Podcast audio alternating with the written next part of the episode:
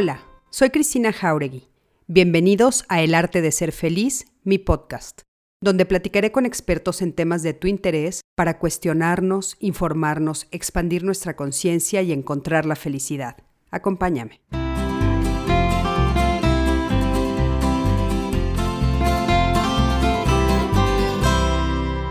Hola, ¿qué tal? Buenas noches, ¿cómo están? Yo soy Cristina Jauregui, me da muchísimo gusto saludarlos a todos una noche más. Bienvenidos a mi plataforma El Arte de Ser Feliz, donde estamos haciendo comunidad. Recuerden que estamos haciendo comunidad. Muchos de ustedes ya se inscribieron a mi plataforma. Les voy a poner por aquí el banner para que se puedan inscribir los que no se han inscrito. Ahí les pongo todo el arte de ser feliz Pueden acceder a contenido único. Los que están inscritos ya saben que estamos mandándoles todos los lunes una newsletter donde eh, hay pues muchos artículos que pueden leer, muchas cosas nuevas, se enteran de las cosas eh, antes que nadie. Entonces, por favor, por favor, inscríbanse a El Arte de Ser Feliz, a mi plataforma en cristinajauregui.com o también en el arte de ser feliz.mx. Ahí es donde se pueden ustedes inscribir.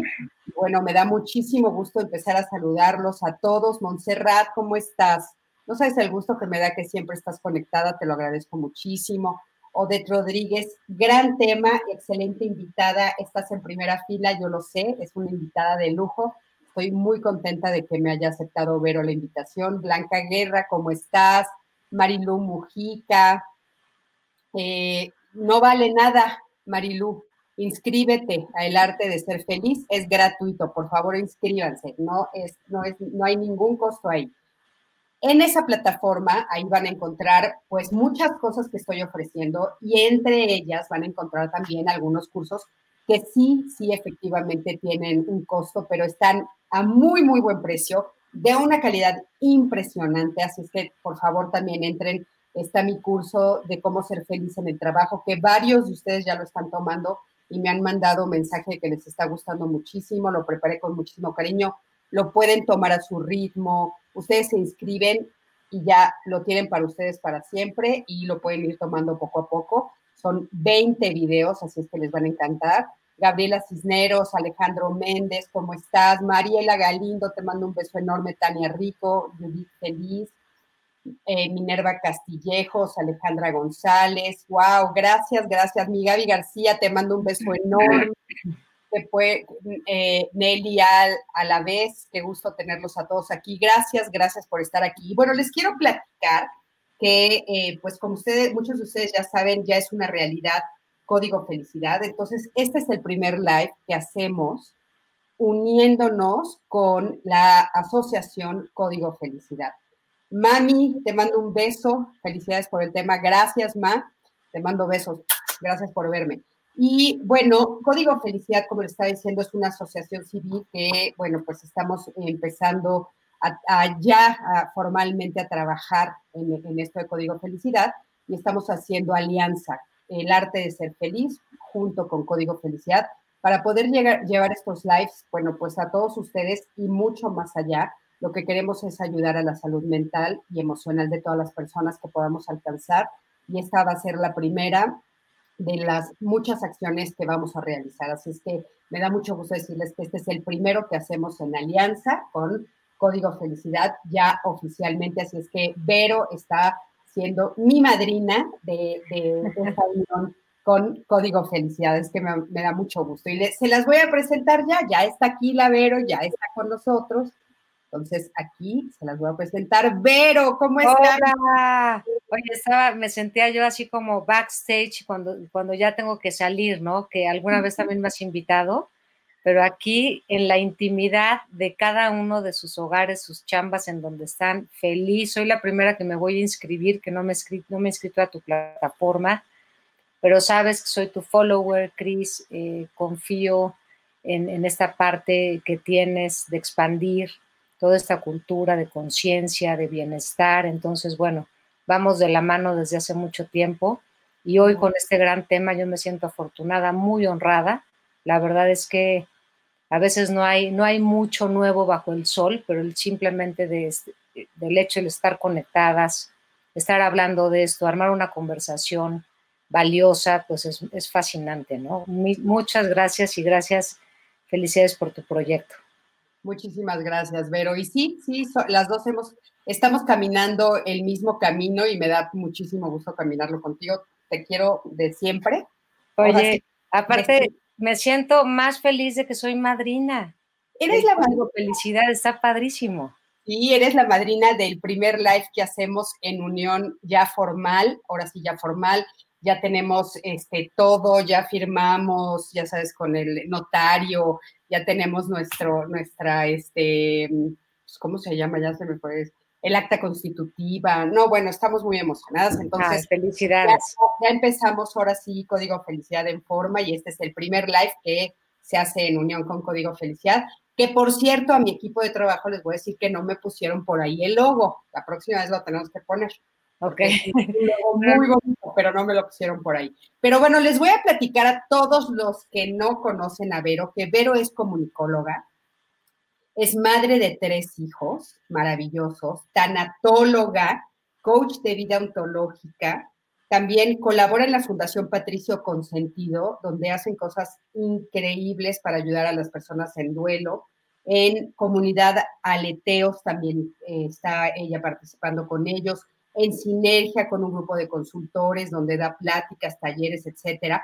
Y tiene un podcast maravilloso que se llama Entre Neuronas y Chakras con Fabio Alejo, que se los recomiendo porque realmente no saben qué lindo está ese, ese podcast que Vero nos está ofreciendo a todos, nos los está regalando para que también escuchemos todas estas eh, eh, pues maravillas de temas que ella maneja y que es profesional tiene muchos años eh, atrás de esto, tiene muchos años ella a nivel personal creciendo impresionante y a mí eso me encanta decirlo porque no solamente uno tiene que estudiar y prepararse, sino tiene que ser ejemplo de lo que estudia y de lo que se prepara y Vero es ejemplo. Entonces, pues Vero, de veras bienvenida y vamos a hablar hoy de la resiliencia y cómo me ayuda a encontrar el bienestar, esto de la resiliencia. Así es que pues me da muchísimo gusto darte la bienvenida una vez más, mi Verito. Y dime, ¿qué es la resiliencia? Muchas gracias, Cristi. Mil, mil gracias por la introducción. Eh, sí, yo creo que eh, hablemos de, un par de definiciones. Eh, yo siempre invito a que nos portemos, a que nos pongamos curiosos con estos temas, ¿no? Porque quien nos ve, quien nos escucha, para, muchos, hace ratito yo te decía, tan llevado y tan traído ese término, y de pronto estos términos que ya se hacen como muy famosos, se manosean o ya me quedé con la idea de algo, y la verdad es que hay autores increíbles que hablan de esto, de diferentes corrientes. Y una definición muy fácil para que se les quede y que sea muy pegajosa. La resiliencia es la capacidad que tenemos los seres humanos para salir adelante ante la adversidad.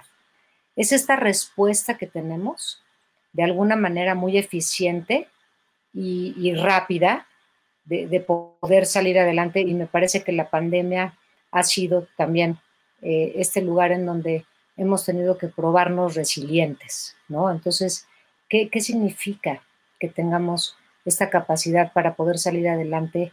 Pues básicamente de lo que habla la resiliencia es de echar a andar todos nuestros recursos, todos los recursos que podamos tener, internos y externos. ¿Y qué son estos recursos? Nuestras herramientas. ¿Qué pasa cuando abrimos esta caja de herramientas y decimos, wow, esto es todo lo que uso? Y hay algunas de estas herramientas que no conozco, eh, que, no las sé. Hay unas que tengo que he echado a andar, ¿no? Por ejemplo, me parece que algo que practicamos todos es el agradecimiento. Eh, me parece, digo, aunque, aunque decimos, hagamos un diario de agradecimiento y tal, ese, ese es un recurso. Y la gente tal vez dice, bueno, es un hábito porque nos enseñan desde chiquitos a dar las gracias. Pero cuando, cuando, cuando ejercemos la gratitud desde un lugar del corazón, desde un lugar de reconocimiento, desde un lugar de lo que sí tengo, cuando aterriza en nosotros una pandemia o algo muy, muy fuerte en la vida que rompe con todo nuestro mundo de significados en donde de, de pronto sí llegamos a sentirnos rotos por dentro, porque aquello que se va, o quien se va, o eso que pierdo, o eso que se rompe, que muchas veces creemos que, que significa todo lo que somos, ¿no? Y la resiliencia es justo un, un recurso y un valor, por ahí lo, lo discutíamos, ¿no? En las preguntas, eh, que nos invita a recuperarnos. Y hay autores que dicen, no sé, no sé cómo, cómo ves esto, Cristi, porque hay autores que dicen que no todo mundo, ¿no? psicólogos o expertos, tenemos esta capacidad de ser resilientes. Pero a los que yo estudio, sí. Una es Rosa Argentina, con su libro Saber Crecer. Otro es Tal Ben Shahar, con su libro de Happier, con todo este rollo de psicología positiva, eh, que están en español los libros de Tal Ben Shahar, ¿no? Y que es muy puntual cuando nos dice cosas de cómo podemos ejercer la resiliencia. Está también, tú lo conoces bien, a Boris Cyrulnik, que es como un gran, gran maestro en, este tema de resiliencia con el libro de los patitos feos. Está un gran resilientólogo que se llama Adam Grant, que tiene un libro no muy viejo, que se llama Opción B, y, que esta historia es fantástica porque él es muy, muy amigo de Sheryl Sandberg, que es con quien escribe este libro. Y ella le dice desesperada, porque acababa de perder a su marido, yo quiero opción A, quiero opción A y yo estoy empecinada con que a fuerza quiero esto. Y, Adam Grant le dice, pues no hay A, pero siempre hay B, ¿no? Siempre hay B, hay C, hay D, F, G, todo el abecedario. Nos invita, nos invita a hacer este colibrí en medio de este campo y este eh, mundo de posibilidades. Entonces, lo que nos hace la resiliencia es como abrirnos un panorama desde un lugar muy compasivo, muy amoroso, muy reparador. Eh, dejamos a un, a un, lado este tema. Eh, tengo una frase que dice, te pido, te pido, te pido, te pido que en esta ocasión, ya con conciencia, que mi aprendizaje sea sutil. O sea, creo que a veces nos queremos estar con esta herida echándole limón, sufriendo, porque es un, digo, para mí el sufrimiento es un mal hábito, eh, desde el lugar, ¿no? Eh, que no tiene ningún uso, que a veces tenemos que pasar por ahí desde la filosofía del budismo, ¿no? Para poder romper con muchos esquemas. Y, pedir que este aprendizaje sea sutil. ¿Cómo puedo vivir este proceso que está siendo difícil, pero desde un lugar muy amoroso? Y creo que eso lo eliges, eliges la actitud. Tienes un libre albedrío que es importantísimo, que es como esta brújula que te va a llevar constantemente a ir a, ese conocimiento y indagar cuáles son todos esos recursos que yo tengo en medio, en medio, en medio, en medio, porque aparte yo creo que ahorita estamos en medio de esta pandemia y en medio de esta adversidad. Sí, Para salir adelante, porque no es, me voy a esperar a que acabe la pandemia para repararme, para resurgir, para renovarme, para empezar a arrancar mi barco otra vez, ¿no? Me parece que es ahorita. Sí, oye, pero, pero fíjate que hay, algo que es muy interesante. Es cierto esto que decías al principio, la, la, palabra resiliencia, pues es una palabra que prácticamente es nueva, podemos decir que es nueva, aunque lo que describe no es nuevo, ¿no? Pero en el momento que a algunas palabras, a algunas acciones le ponemos ese tipo de palabras y las empezamos a encasillar, entonces la gente empieza a cuestionarse si lo tiene, si no lo tiene, cómo lo puede vivir, cómo lo puede adquirir, si solo algunos lo tienen, esto que decías, ¿no? Que a, a veces nos cuestionamos, bueno, todos somos resilientes o no somos resilientes, yo soy resiliente, ¿no? yo a la distancia y en medio de esta pandemia, como dices tú, yo lo que, lo que he estado observando, históricamente hablando, porque aparte también mi primera carrera es historia, como bien sabes, la verdad es que los seres humanos somos resilientes desde siempre. O sea, somos una, una raza, ¿no? Somos una especie, una especie que de veras se adapta y se adapta y se adapta. Y antes estábamos, este, éramos cazadores recolectores y ahora ya no somos cazadores recolectores, ahora ya somos sedentarios, pero ahora viene eh, un terremoto y entonces nos adaptamos y ahora viene esta pandemia y nos adaptamos. Yo lo que creo es que hay muchas veces que las personas hacemos esta acción de ser resilientes de manera inconsciente. Entonces yo creo que de repente tenemos que darnos cuenta, esto que decías muy importante al principio también, cuáles son mis herramientas.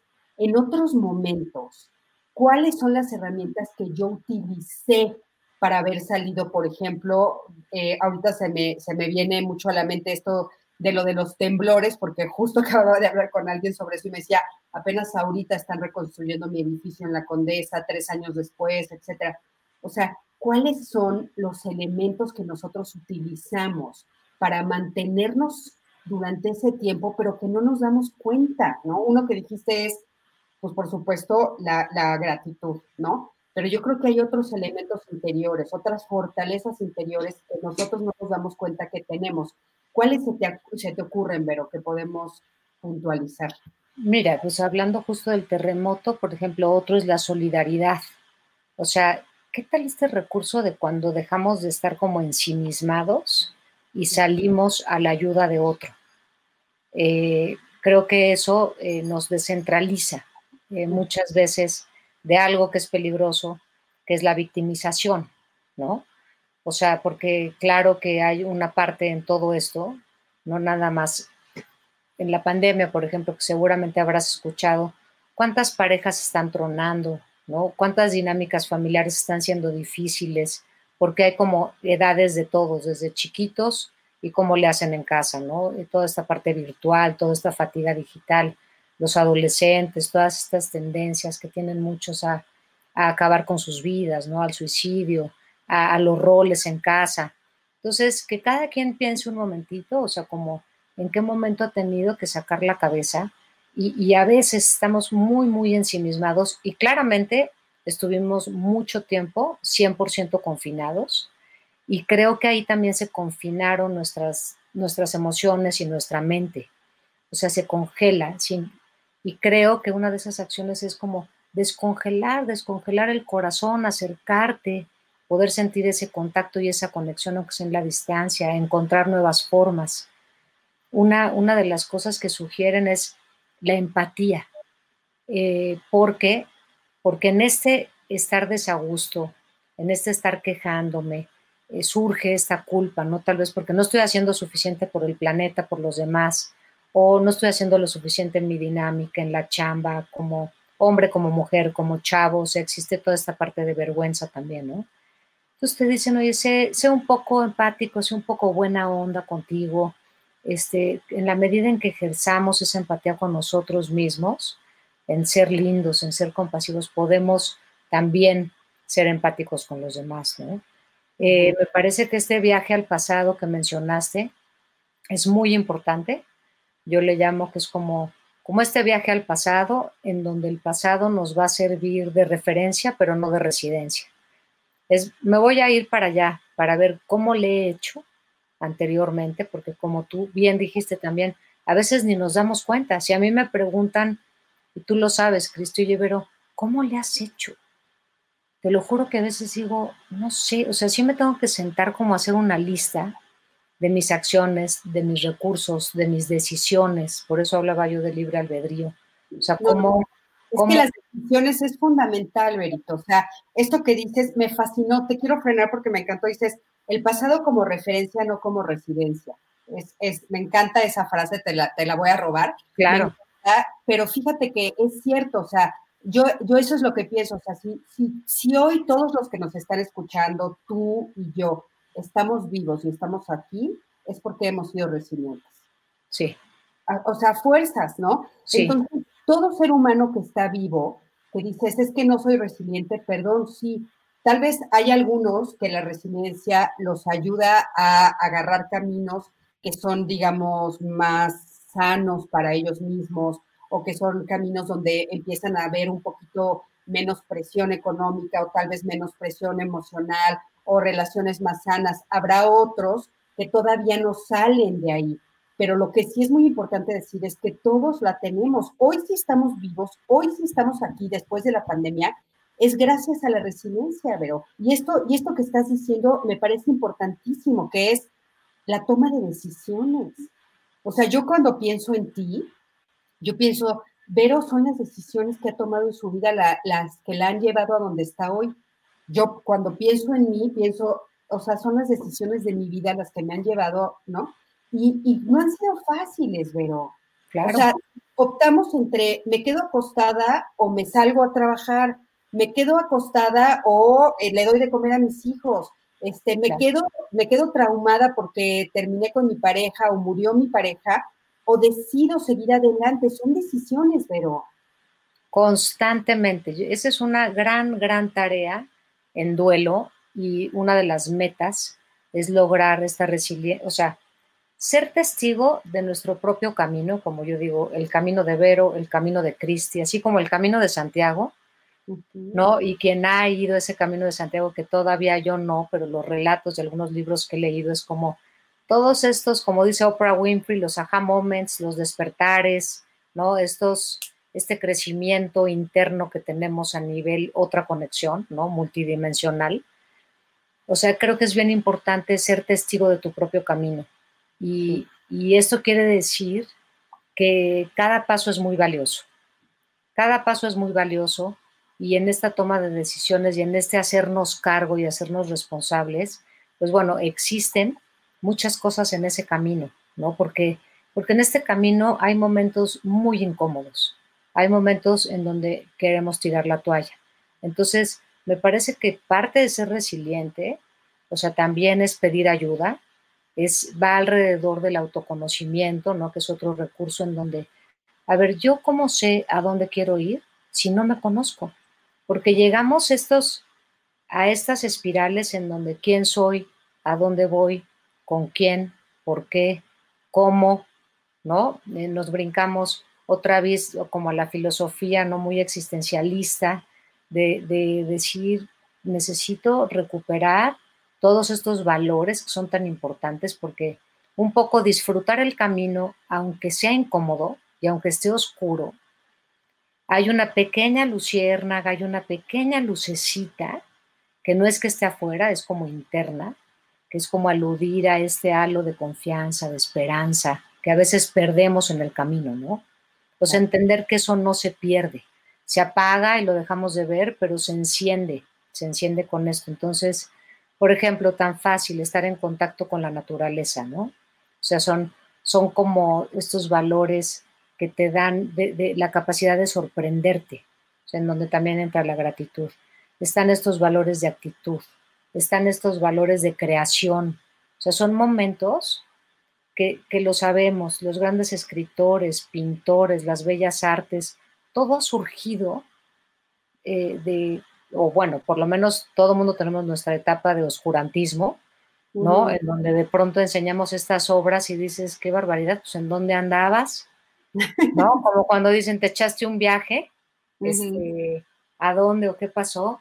y, sale todo, ¿no? El poder escribir, el poder documentarlo y, estar despierto en este camino. Eh, hay muchas formas que nos podemos dar cuenta qué tan resilientes somos desde este lugar de, de, poder decir, a ver, ¿qué tan, qué, cómo están mis vínculos? O sea, ¿cómo está mi área social? ¿Cómo me estoy vinculando con el mundo? Eh, entonces ahí es, una, es una buena herramienta, ¿no te parece? Como revisar, revisar cómo están tus vínculos. ¿Qué pasa con el amargator famoso que de repente nos entra, ¿no? Y que a veces no nos damos cuenta. Entonces decir, híjole, verdaderamente sí ya estoy instalada en este amargator en donde todo lo veo mal, ¿no? Y creo que esto que nos ha impactado o cualquier cosa que nos esté impactando a un nivel mucho, mucho más personal, íntimo, individual, no, no impacta todas nuestras dimensiones, o sea, impacta todas nuestras dimensiones, pero, pero quiere decir todo es una luz y sombra. Entonces, hay que recuperarnos integralmente, bio, psicosocial y espiritualmente. Y entonces necesito ver qué pasa con esos valores centrales, o sea, qué, cuál es mi eje, porque tengo, a ver, imaginemos que, nos está rigiendo por dentro algo que es indestructible y es indescriptible, que llamémosle que es el espíritu. Es algo más fuerte que nos sostiene. Y la resiliencia es todo lo que va a ayudar a que todo, a que esto que nos rige siga sostenido, ¿no? Entonces, eh, yo quiero ser una persona resiliente. Entonces, lo que necesito hacer es hacer esta pequeña pausa en esos caminos que cada quien tomamos, como el camino de Santiago. Por eso es que se quedan en ciertos hostales, se alimentan de cierta manera, se ponen ciertas metas, ¿no? Y de pronto está el callito y está que se pierden eh, o está que les pasa algo, ¿no? O sea, es como una metáfora de todo lo que nos puede ir pasando en ese camino y es cómo le vamos dando solución. Claro, y yo creo que esto que dices es muy importante, o sea, voltear a ver el camino, ¿no? Me encanta la metáfora que haces. Y, bueno, vamos juntas al camino porque yo tampoco he ido. Ah, órale. pero tengo muchas ganas también. Pero sí, es voltear a ver mi camino y en esta, en esta revisión de la que tú estás hablando, que me parece muy importante ver, decir, bueno, ¿cómo están mis relaciones, no? O sea, ¿cómo estoy yo en mi entorno? ¿Cómo está la relación conmigo mismo? Porque si bien todos somos resilientes, o sea, porque estamos vivos hoy, no hemos llegado a este lugar de la misma forma ni de la misma manera y podemos estarnos encontrando con que en este momento, pues tal vez sí estoy cruzando por varias crisis, ¿no? O sea, puedo estar viviendo una depresión, puedo estar viviendo un rompimiento amoroso, puedo estar teniendo problemas con mis amigos, mi pareja, puedo estar teniendo problemas económicos en el trabajo, en fin. Pero yo una de las cosas que creo que es bien importante es esto de darte el clavado para ver y darte cuenta que en todo esto que estamos diciendo, el elemento en común eres tú. Entonces, ¿con quién tienes que trabajar contigo mismo? O sea, tienes que entonces acercarte a eh, los profesionales de la salud mental, a los profesionales de la salud emocional, para que entonces puedas encontrar cuál de estas cosas has estado repitiendo tal vez de manera equivocada y puedes volver a cambiar de manera positiva. Una de las cosas que, yo me he dado cuenta y que es muy importante también puntualizarla es, de repente la gente señala al otro, o sea, de cuenta, dice, este, no, yo no estoy enojada, enojada estás tú. No, yo no estoy de mal, humor, el que está de mal humor eres tú. No, yo no estoy mal, el que está mal eres tú. Entonces hay que tener como mucho cuidado en ese sentido porque esa creo que es una de las barreras justamente para no ser resiliente o no ser al 100% o resiliente en el sentido positivo, o sea, caminar hacia las cosas positivas, porque puedo estar saliendo de los problemas, pero tal vez me estoy metiendo cada vez en más y más problemas, ¿no?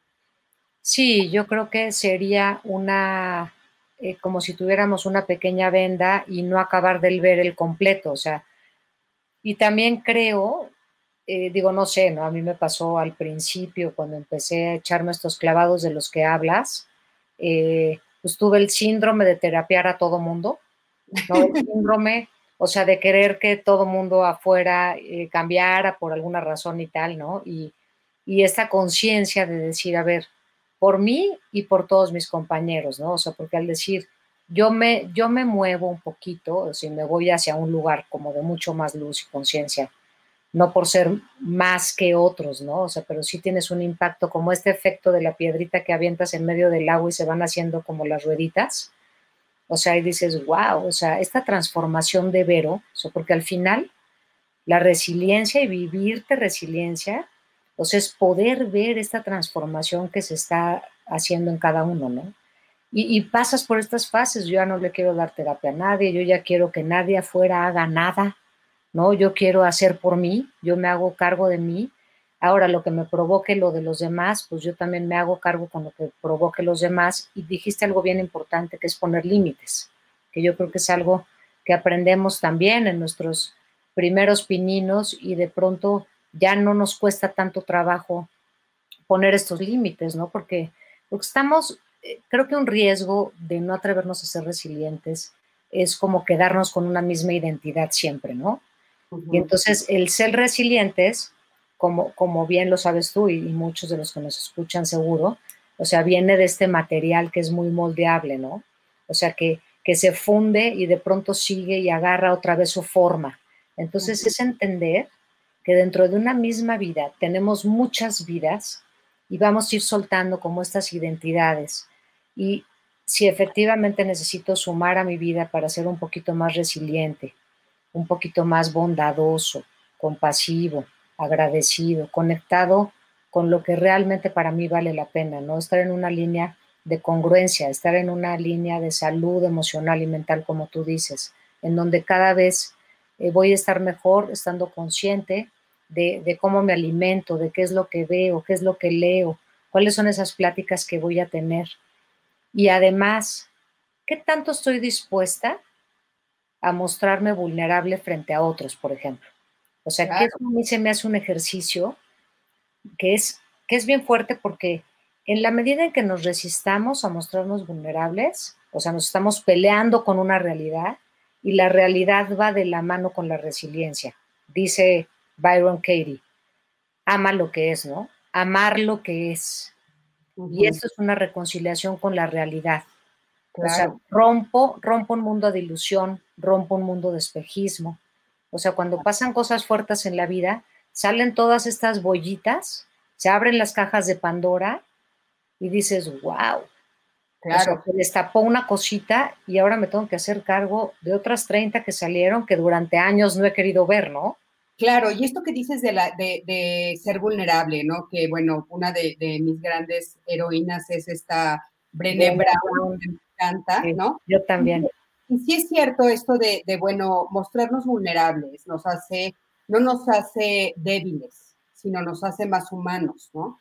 Nos, nos hace eh, darnos cuenta que aparte todos, todos estamos ahí. Todos, absolutamente, simplemente por estar vivos, pero tenemos todas estas eh, de repente, pues bueno, incongruencias, inseguridades, situaciones que nos hacen sentir incómodos, ¿no? Entonces, yo creo que es bien importante darnos cuenta que sí, ser vulnerable y mostrárselo al otro, pero en, una, en un entorno seguro, porque eso también es importante, ¿no? O sea, en un entorno seguro donde sé que la persona con la que yo me voy a mostrar vulnerable va a ser una persona que va a respetar, entender y abrazar mi vulnerabilidad. Eso es bien importante. Oye, me pusiste hace ratito que platicábamos esta frase, dices, ah, sí. ¿no? Que dice Nietzsche, que es muy importante, y creo que es una frase que viene mucho al caso justo con el momento histórico que estamos viviendo, ¿verdad? Sí. O sea, porque realmente está siendo muy duro lo que estamos viviendo. Muchas veces ya no queremos hablar del de, coronavirus. Ahorita está resurgiendo otra vez el tema muy fuerte porque estamos regresando a tener niveles muy altos de contagio la gente que tenía la esperanza de, que en estos momentos estuviéramos mejor y parece ser que no, estamos hablando de regresar tal vez al semáforo rojo. Entonces, híjole, lo que no me mata me hace más fuerte. ¿Qué tiene que ver esta frase con la resiliencia? Sí, hombre, me brincó ahí también en mis apuntes y, y por eso te la mandé porque creo que la repetimos otra vez mucho, ¿no? Y a ver, detengámonos y, decir, ok, creo que en la historia de cada quien, fíjate, yo siempre hago un ejercicio que es eh, sobre todo acerca de la culpa, ¿no? Eh, en donde en ningún momento le temo a ninguna emoción que llega, ni a ninguna sensación, o sea, porque ya entendí en mi proceso personal que entre menos me resista y mientras más le dé la bienvenida a todo lo que llega, entonces me va a servir para seguir documentando en mi línea de vida este tema. ¿no? Ay, pero eso que acabas de decir es justo una de las herramientas de la resiliencia. Así. Justo esa, o sea, no resistirme, dejar entrar y aprender lo que tengo que aprender. Perdón que te interrumpa, pero me No, no, no, no, no. Al contrario, dice una de mis maestras que cuando hacemos eso, dejamos entrar la luz para que pueda aclarar más una historia reciclada. ¿Ok? O sea, es una historia de sufrimiento reciclada que nos ayuda como a aclararnos más. Y ahí es en donde confirmamos a través de esta línea de vida, porque no es lo mismo una historia de víctima a victimizarme toda la vida, ¿no? Eso me lo enseñó otra de mis grandes maestras, eh, Carmen Castañeda, y, y nunca lo he perdido. Porque de alguna manera yo sí puedo contarte una historia bueno, tú te sabes la mía y, te faltan datos, pero, pero, pero sabes lo principal, ¿no? O sea, sabes lo principal. Es decir, me pasaron cosas. No, pero, ¿no? O sea, nos han pasado cosas, pero no somos lo que nos pasa. Somos mucho más de lo que nos pasa. Y eso solo lo sabemos cuando rompemos esta ilusión, ¿no?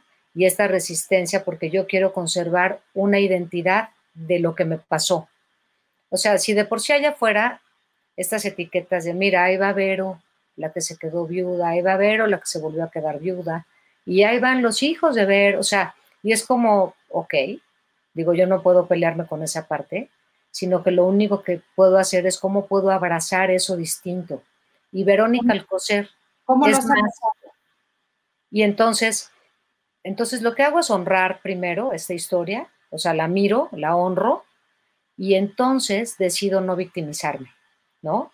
Y entonces es cuando yo puedo confirmar, realmente estas historias, porque nada del humano nos es ajeno, hoy estamos tú y yo aquí platicando, pero me queda clarísimo que hay mucha gente que se puede identificar,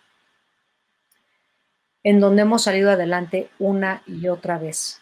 Y no somos mujeres fuertes per se, o sea, cuando dicen, híjoles, que Vero es muy fuerte, ¿no, Cristi? Qué bárbaro, es muy fuerte, ¿no? Con todo lo que nos pudo haber pasado.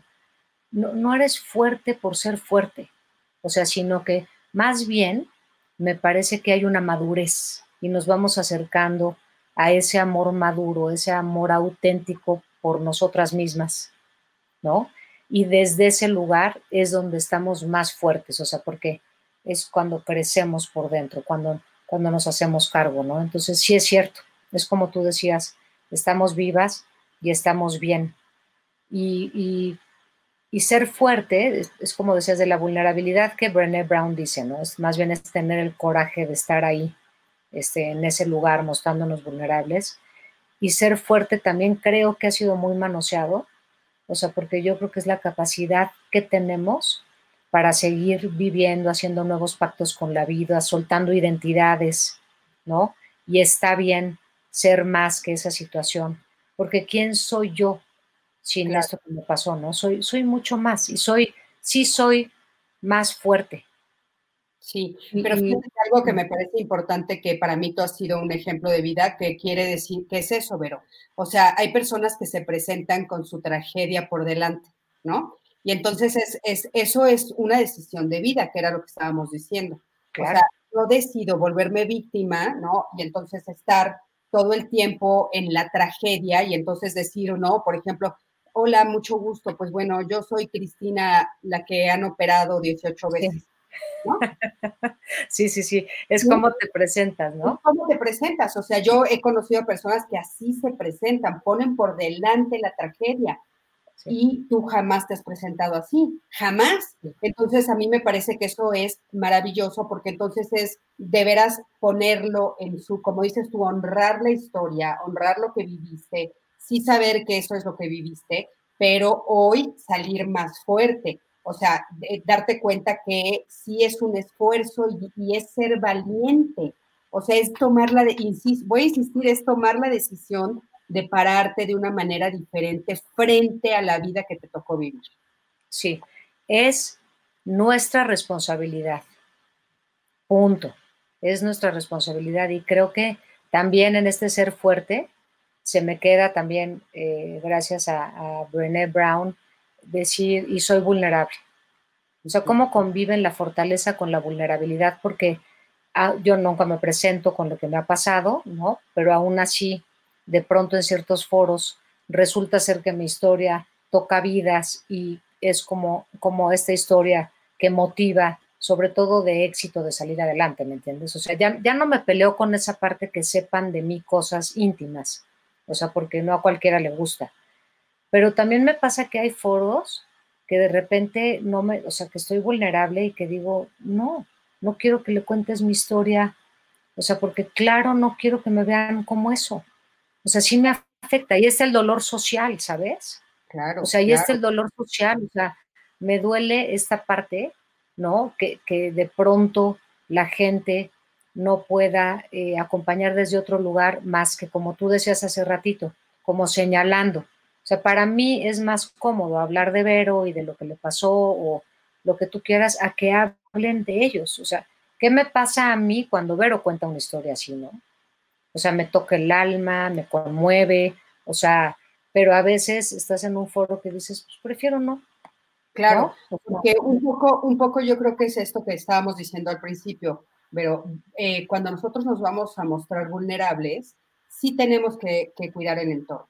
Y yo creo que eso es parte también de saber que es una de las herramientas fundamentales de la resiliencia, o sea, tener la capacidad de cuidar mi entorno, cuidar mi propia vulnerabilidad, no negarla.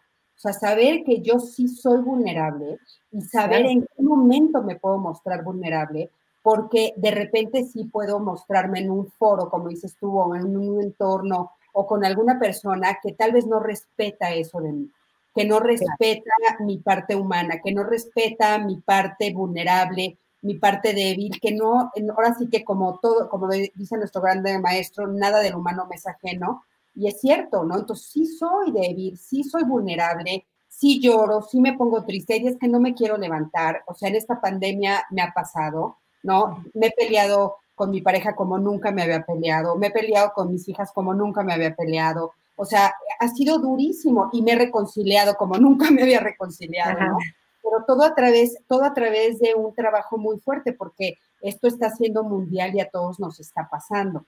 Pero yo creo que sí es bien importante esto de cuidar también mi entorno, ¿no? Saber frente a quién y con quién sí lo puedo hacer. Oye, eh, fíjate que nos están haciendo una pregunta que me llama mucho la atención. Yo no sé la respuesta. Bueno, dice Mélida, que le mando un beso enorme. Mélida es una amiga muy querida también. Dice, entonces la resiliencia se puede fingir. ¿Tú qué crees, No, no, yo creo que no. Yo creo que radicalmente eh, se es resiliente o no se es resiliente, ¿no? O sea, y vamos eh, muy esperanzador, como de menos a más, ¿no? O sea, lo que queremos ser es cada vez más resilientes y vencer ciertas, eh, digo, fingir es como si me quiero mostrar fuerte o me quiero mostrar resiliente o me quiero mostrar como que ya estoy muy, muy, este, muy, muy amistosa o estoy invitando mucho a mi vulnerabilidad y ya estoy mucho más cómoda en esa piel. Entonces, digo, si, si, lo dice fingir desde un lugar no auténtico, eh, me parece que es difícil que en estos procesos no nos podamos mostrar auténticos, pero si lo dice desde este lugar de mejor ante ciertas personas, no, no muestro quien estoy siendo ahorita, pero por protegerme, por no verme expuesta, ¿no? Porque también tengo derecho a mi intimidad, porque tengo derecho a guardar cosas para mí, no tengo que ir contando mi historia a todo mundo. Entonces, Digo, si es desde ese lugar el fingir, pues bueno, o sea, simplemente se vale ser quien eres con algunas personas y con otras personas, si necesitas no ser tú por un momento, bienvenido también, ¿no? O sea, es el beneficio que te funciona y que no te funciona para tú sentirte bien, protegida, evolucionando, avanzando, o sea, porque me, este es un camino de evolución y creo que muchas veces lo que nos frena, Cristi, es algo de lo que habla Boris Cyrulnik en su libro de los patitos feos, habla de una cosa que se llama la huella afectiva. Digo, y él es uno de los que dice que claramente cualquiera también somos resilientes, te pone ejemplos de niñitos abandonados en la calle desde hace mucho tiempo y cómo, cómo esos lugares, que cualquiera diría qué barbaridad, van a eh, rompe, rompe el dicho también muy repetido de, de infancia es destino, o sea, justo él eh, no, no, no avala esa frase, ¿no? tampoco la avalo para nada. O sea, porque, porque más bien, o sea, a veces de lugares muy adversos, ¿no? Y de ambientes y de entornos muy violentos y de muchas carencias, o sea, se va formando esta resiliencia, ¿no? Y, ahí te pone encuestas muy claras, eh, con estadísticas y cosas que son muy útiles para darnos cuenta que a veces de los peores lugares, en los peores entornos, o sea, sale la gente más resiliente, ¿no? Entonces, cuando nos toca vivir estos momentos como los que tú compartes y que yo también he vivido en pandemia, o sea, de estarme renovando, o sea, de, entrar a estos círculos virtuosos otra vez por elección y decir, sí, claro, cada vez más resiliente porque viví algo muy desagradable y muy incómodo, porque yo creo que quien tiene de pronto es una vida muy resuelta, por así decirlo, o sea que a mí me parece que todo mundo tenemos, eh, te digo, estas etapas del oscurantismo, por lo menos preguntarnos alguna vez, o sea, a dónde vamos, quiénes somos. creo que nadie se salva de las etapas del oscurantismo, que la verdad es, o sea, me encanta cómo lo dices, o sea, estas etapas de, de depresión, de sentir que nada tiene sentido, de que de repente dices, es que no vale la pena que yo esté aquí, no sirvo para nada. O sea, sin duda, yo creo que todos hemos pasado por ahí. Todos. Pero a veces creo que el, error de percepción es atorarnos en esa huella afectiva, o sea, porque es como creernos una historia y en donde ya no hay vuelta para atrás. Cuando sabemos que muchas veces esas historias que nos contamos, o sea, en un 80% no son ciertas. Y esto nos cae muy gordo decirlo, nosotros que nos dedicamos a eso, y quien lo recibe también, o sea, como que dice, ¿de qué me estás hablando? Como si no me estás creyendo esta historia. Y le digo, no es que no te la crea. Lo que es que al hacer una revisión en esta línea de vida, tú eres el que vas a comprobar que más del 80% de esa historia, o sea, que repites y que repites, como los juglares en antaño, ¿no? Que iban de pueblo en pueblo cantando estas historias y dices, ay, ya hice mía esta historia que siempre contó mi mamá o esta historia que siempre contó mi hermano o mi abuelita, o, y dices, sí. ¿Cómo, ¿Cómo recordamos? Y vuelvo a la base de la realidad. ¿Desde qué lugar recordamos auténticamente? Y si es que existe esta huella afectiva, ¿sabes? O sea, es como, entonces, revisitar, revisitar y ya no repetir lo que se nos dijo, sino reconciliarnos con todo eso que creímos durante tanto tiempo, que nos ha hecho tanto daño, que nos ha frenado, ¿no? Que han sido estos frenos de mano que no nos dejan avanzar, que nos paralizan. Eh, y, entrar en un círculo eh, virtuoso y irnos en esta espiral un poquito hacia arriba, ¿no? Este, y decir, ok. Sí, fíjate, Vero, que este, sí, esto que estás diciendo a mí me parece fundamental y justamente tiene que ver con estas herramientas que necesitamos pues para encontrar el bienestar, la felicidad, que bueno, pues por supuesto es, es, es este, mi línea de trabajo, ¿no? Y es, es, una vez más vuelvo a insistir, es una decisión. O sea, es una decisión cuando de veras lo pienso, a ver, ¿en qué estoy pensando? ¿Por qué estoy pensando en eso? ¿Hacia dónde me está llevando ese pensamiento y cómo puedo revertirlo? Fíjate que ahorita estoy leyendo, les quiero comentar em, la bailarina de Auschwitz. Auschwitz. Ah, ¿Ya la viste? No, no, no. Bueno, de veras, de veras, de veras, se los recomiendo enormemente. Es bellísima la forma como esta mujer escribe, pero lo más impresionante de todo es que ella estuvo en un campo de concentración, pero habla de, habla un, poco de tiempo del campo de concentración y después de cuando sale del campo de concentración. Ella fue discípulo de Elizabeth, de, de Víctor Frank, entonces como ella fue discípula de, Víctor Frank, ella se da cuenta que contando la historia puede entonces ella reescribirla y verla desde otros puntos. Pero el punto al que iba de esto que dices, pero es que ella cuenta la historia adentro del campo de concentración de una niña que le dicen que los van a liberar el 24 de diciembre. Y entonces ella hace un calendario, esta niña hace un calendario y va tachando los días, va tachando los días. Llega el 24 de diciembre y obviamente no los liberan y ella al día siguiente se muere. Entonces, es impresionante porque ella ahí se da cuenta y te lo pone ahí, justamente hablando de esto de la resiliencia, cómo es una decisión. O sea, como una, una mujer que se estuvo aguantando, aguantando, aguantando, y cuando se da cuenta que no va a ser liberada, que es durísimo, yo cuando lo leí, bueno, se me salieron las lágrimas, sí. ella muere al día siguiente porque dice, pues ya, ya no tiene sentido tener resiliencia, ya no quiero, no lo dice así, evidentemente está hablando de esperanza, ¿no? Y está hablando de una incertidumbre horrible y de una, o sea, de, estar en, un, en un momento espantoso. Pero creo que es un ejemplo muy claro de cómo nosotros tenemos que decidir cómo nos paramos en medio de toda esta situación. Y hablando de eso, te quiero leer, nos están escribiendo cosas larguísimas, pero te las voy a ir leyendo, Benito la gente está muy, muy contenta y muy emocionada. Tenemos, la verdad es que muchos, muchos este, comentarios. Al final les vamos a volver a decir los libros. Les prometo que, Vero nos, nos, los va a escribir en el Facebook para que todos tengan los libros que está, nos están pidiendo, por favor, los libros que está diciendo Vero, quién nos escribió, los quieren Isabel Flores dice, ¿cómo trabajar la resiliencia cuando te has mostrado vulnerable con la persona incorrecta?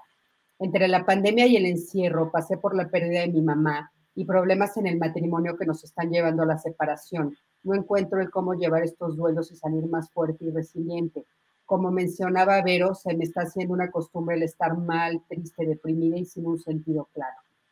Sí, bueno, pues primero un abrazo enorme, un abrazo mariposa que siempre lo voy a presumir, cruzamos nuestros deditos, lo acercamos al pecho, al nivel de las clavículas y damos unas palmaditas como para sentir el apapacho, porque yo creo que estos duelos de los que nos hablan, que hacemos profunda empatía ¿no? con la pérdida y, y, en este caso que es un duelo empalmado, o sea, perder a la madre y ahorita perder a la pareja, o sea, es como decimos, de repente es demasiado en mi plato y entonces necesito otra vez detenerme y empezar a desmenuzar qué es lo que corresponde al duelo, qué es lo que no corresponde y, lo que decía Cristi hace ratito, la importancia de la toma de decisiones, desde qué lugar me voy a separar, qué está significando esto para mí, qué pasó con, con mi mamá, o sea, cómo, cómo fue el vínculo, cómo es que la dejé ir, cómo muere, o sea, esos son factores bien importantes que nos tenemos que fijar,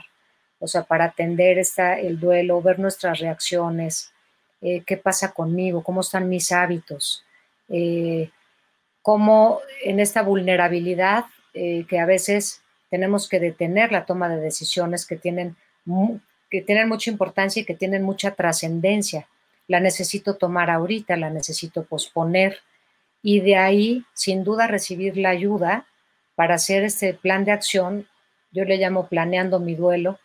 Eh, ¿Cómo es que voy a vivir esto? ¿Cuáles son esos asuntos pendientes que tengo alrededor de lo que le pasó a, tu ma, en este caso, cómo es que puedo honrar también esa relación de pareja para poderle dar la vuelta, mirar lo que me corresponde, eh, ver esa parte en mí, hacerme cargo de lo que a mí me toca y lo demás poderlo devolver. O sea, es como todo un teje y maneje y todo un tiempo en donde también a quienes nos acabas de escribir, creo que esta pregunta nos llega a muchos porque en este tema de soltar la identidad, o sea, ¿quién soy yo sin mi mamá que está aquí físicamente? O sea, con, esta mamá que ya trascendió. Hay una parte de nosotros que se queda huérfana, pero hay otra parte de nosotros que nos convertimos en nuestra propia mamá, ¿no? O sea, porque, porque muchas veces la autoridad, tú, cuando falta el papá físicamente, como que tomamos esa autoridad y decimos, yo soy mi mamá, ¿no? Soy esta parte eh, de, autoridad y entonces puedo tomar esa autoridad en mí, ¿no? Yo soy mi propia autoridad. Y con la pérdida de la pareja, pues hago muchísima empatía con, con quien haya preguntado, porque le he perdido dos veces. ¿Cómo se llama? Isabel. Isabel, Isabel, gracias.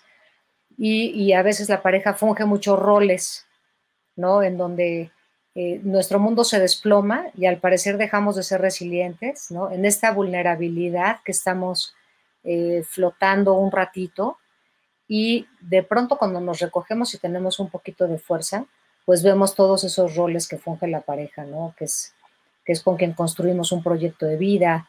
Eh, no es bueno ahorita mirar al, futuro eh, porque hay que estar aquí, simplemente ese viaje al pasado y poder despedirnos de una manera muy honrosa de ese amante, de ese cómplice, de ese amigo, de ese con quien soñamos cosas, si es que hay hijos, o sea, es, como todo, todo un camino de recuperación muy importante, por eso repetimos tanto el solo por hoy, eh, y por eso es que hay que mirar esa caja de herramientas eh, para ver qué es lo que tengo, qué es lo que quiero volver a usar, qué llega a mí distinto que pueda, que pueda usar para aludir a toda esta parte de espiritualidad vista desde hacerme, de hacerme responsable, ¿no? De soltar este, esta parte de, de, víctima. O sea, decir, sí me está pasando esto y simplemente necesito rondar un ratito aquí y abrazarme con mi enojo, con mi vulnerabilidad, con mi tristeza, eh, entender que las emociones son los faros que alumbran nuestro camino. ¿Qué nos vienen a decir todas estas emociones? O sea, hay que abrazarlas un ratito, escuchar los mensajes y después poderles dar la vuelta. Y ahí es cuando decimos, resignifico esta tristeza en confianza, en esperanza, resignifico este enojo en esta, esta parte de compañía, ¿no? Nos duele mucho a veces la soledad. Eh, ¿En qué lo quiero transformar una vez que lo abracé, una vez que lo viví? El, el digerir las emociones, decía una maestra mía, las emociones es como ir al baño. Llega la emoción, la sientes y casi, casi que es como ir al baño, vas, la echas y le jalas, ¿no? El tema es como que no se nos quedara atorado en las tuberías emocionales, ¿no? O sea, que, se, que se nos vayan como cerrando todas estas vías de limpieza, de comunicación, de... Entonces hay que estarles dando mantenimiento, entran y salen, entran y salen, pero, pero realmente no dejar que se instalen. Claro. Oye, ahora una de las cosas que también creo que es importante decirle a Isabel y a los que nos están escribiendo en ese mismo sentido, que, que también es importante atreverse a, vivir el duelo. O sea, porque muchas veces eh, lo que sucede es que, por ejemplo, eh, en algunas de las personas que se han acercado a mí en estos últimos días, tuve a una que me decía, oye, pues es que eh, me divorcié hace dos meses y sigo triste. No, bueno, date chance, ¿no? o murió alguien que amo eh, hace tres meses y yo sigo mal, pues tienes que darte chance, pero, o sea, tenemos que saber que también los duelos tienen un proceso, tienen un tiempo y que tengo que respetar esos tiempos. Ahora queremos que todo suceda rápido, inmediato y un poco queremos como este ejercicio, eh, o sea, esta metáfora que dijiste, ir al baño inmediatamente y que se vaya. Y la verdad es que no, o sea, tiene que pasar el tiempo en el que yo lo tengo que vivir yo tengo que saber que lo estoy viviendo y honrar vivir ese duelo, esa despedida. Y nosotros sabemos perfecto que por lo menos a veces es un año, es un año el que te pasas en un duelo, en, altas y bajas, en diferentes momentos, pero es importante saber que es un año. Sí, sí o sea, el, tema es que hay, que, o sea, obviamente el pedir ayuda, el obtener información, eh, eh, porque a veces estamos viviendo cosas que no corresponden al duelo, ¿no? Hay como cosas que nos están estorbando para procesar un duelo. Entonces, por eso es importante estar informado, pedir ayuda. Todos estos son los recursos externos, los grupos de ayuda, la comunidad. En muchos casos en México hay muchas familias que son católicas y pueden tener como a este gurú, a este sacerdote o esta comunidad, ¿no? De, de cerca de sus casas, esta tribu a veces de mujeres en donde se hacen rituales, porque los rituales nos ayudan muchísimo a sanar. Me refiero a rituales de poder desahogarnos emocionalmente, de poder escribir, de poder poner la mente en papel, de saber qué existe en nuestra mente, qué pasa con nuestro corazón, eh, qué, es, qué estamos llorando, ¿no? O sea, simplemente estamos llorando justo esta huella, este abandono, este sentirnos solos, qué parte de mí está impactando. Eh, probablemente las emociones más conocidas que son el miedo, la tristeza, la culpa, o sea, todo esto, eh, poder, poder este, sentirlo, y, pero no permitir que se quede adentro de nosotros, o sea, porque, a ver, lo sabemos muy bien y yo estoy segura que en otro programa vamos a poder hablar con detenimiento acerca de esto, pero visitamos las fases del duelo muchas veces, el duelo es cíclico, ¿no? y estamos muchas veces viviendo de un momento a otro. De, en medio de, de vivir este proceso de transformación, ya lo mencionamos, es mirar nuestro camino. Cada paso en el camino es de verdad muy, muy valioso. Y en el duelo es igual. O sea, aunque estoy bajo unas circunstancias de suma tristeza y de que todo esto me está llegando de una manera muy fuerte, pero tengo permiso para reírme, tengo permiso de usar el recurso que es maravilloso, que para mí es el maestro de todos, además de la gratitud, el sentido del humor, ¿no? O sea, ¿cómo en medio de esto voy a soltar una carcajada? ¿No? O sea, ¿cómo en medio de esto, cuando estoy en medio de esta desorganización psíquica, que estoy confundida y que me pasan estas cosas, ¿cómo puedo irme eh, aliviando con estas medicinas naturales, cómo es estar en contacto con la naturaleza, cómo es estar en contacto con una cierta meditación, con alguna práctica de yoga o de cualquier otra cosa en donde yo sienta mi cuerpo vivo. Qué importante es justo eh, bajar estos niveles de cortisol, ¿no? Para tener un poquito de más endorfina.